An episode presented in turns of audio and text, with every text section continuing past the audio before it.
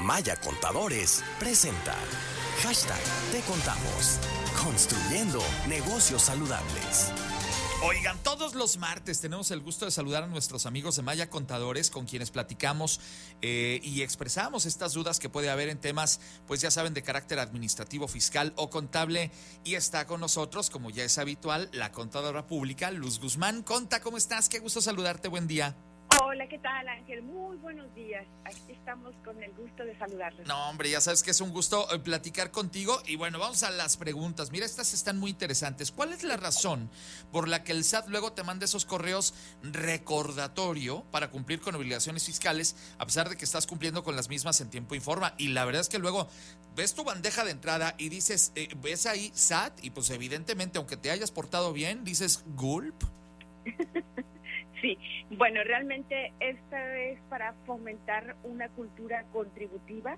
Es una manera de que en vez de castigarte, incentivarte, ¿no? Antes de que te multen es el recordatorio, tienes que cumplir. Ese, ahora sí que es la opción por la que el SAT ha optado de fomentar una cultura contributiva en lugar de fomentar una cultura coercitiva. Y te digo, la verdad es que nos pasa, de repente, pues el, en el sistema de cable, en el sistema de streaming, te dicen, oye, hoy te toca pagar, pues no hay ninguna bronca, pero cuando ves el SAT ahí en tu bandeja de entrada, pues sí dices, ay carambas, sí te, te asustas, pero pues en realidad es solo un recordatorio y hay que verlo como tal, ¿no? Exacto, así es, si es un recordatorio es como tal, si es un una carta de invitación a cumplir y que lo tenemos pendientes, pues ahí sí, agua. Pero si mientras, mientras esa invitación hayamos o no hayamos cumplido, adelante, ¿verdad? Es solamente eso.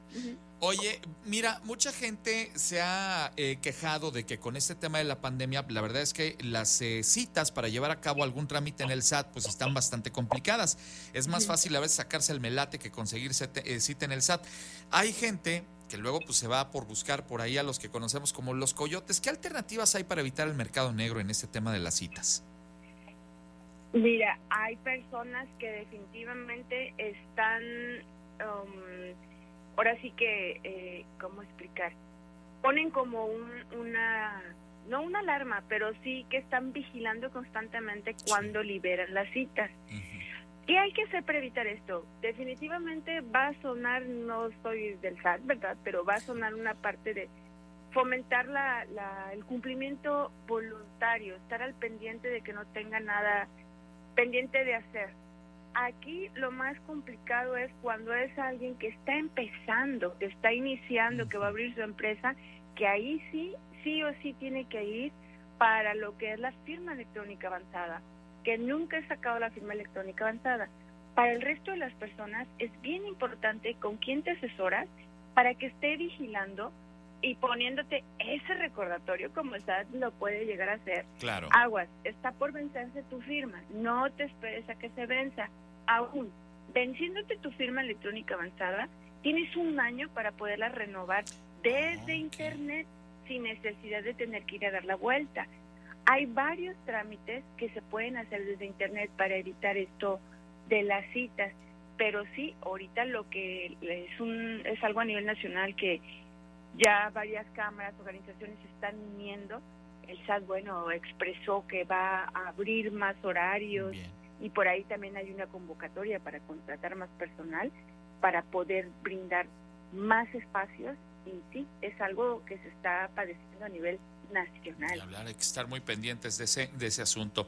Oye, contadora, finalmente, ¿qué días del mes efectúan los pagos de impuestos? Uno de nuestros amigos radioescuchas dice, oye, yo entiendo que es el día 17, pero luego mi contador pues eh, me dice que será como un margen de tres días. ¿Es correcta esta, esta percepción?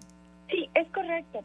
Hay un decreto que ha estado vigente, no ha sido derogado, y aquí nos da facilidad de cumplimiento de acuerdo al sexto dígito de nuestro RFC.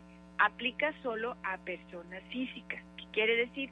Que si mi RFC termina en, en 1 y 2, tengo un día adicional después de mi fecha de, vencimiento. Si mi RFC termina en 3 y 4, tengo dos días adicionales.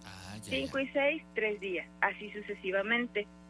y eh, adicionalmente, lo que sí permite en ley en Código Fiscal de la Federación aplicable a cualquier tipo de contribuyente es que si la fecha de vencimiento del pago de contribuciones o del cumplimiento de la obligación es en viernes, tienes hasta el día siguiente hábil también para cumplir. Es decir, si el día 17 cae en viernes, Te vas hasta el hasta el lunes. día lunes. Claro, muy bien, perfecto.